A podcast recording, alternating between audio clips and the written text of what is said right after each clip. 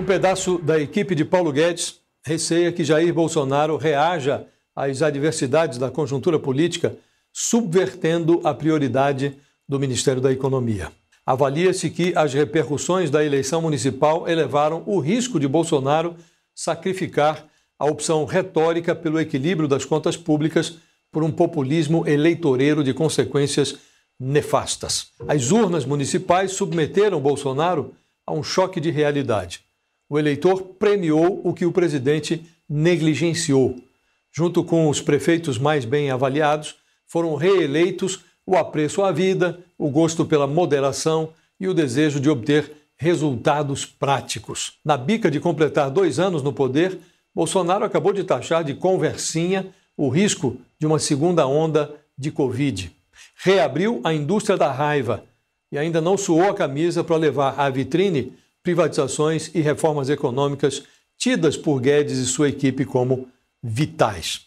O alarme da impopularidade voltou a tocar nos grandes centros urbanos.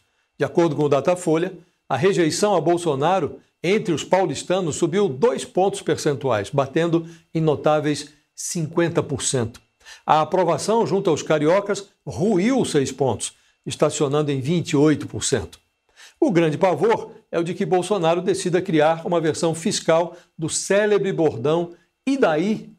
Nessa hipótese, o presidente mandaria às favas o teto de gastos para engordar o Bolsa Família ou colocar em pé um programa de renda mínima para substituir o auxílio emergencial, que acaba na virada do ano novo. As mesmas urnas que encolheram Bolsonaro aumentaram o poder de fogo dos partidos do Centrão e adjacências. Há algumas providências que o presidente poderia adotar em vez de se entregar ao negacionismo fiscal. Entre elas, condicionar as verbas e os cargos cedidos ao Centrão à aprovação de duas ou três reformas. De resto, se Bolsonaro se dedicar a atividades menos estéreis do que fazer oposição a si mesmo, talvez lhe sobre tempo para tarefas menores, como, digamos, trabalhar.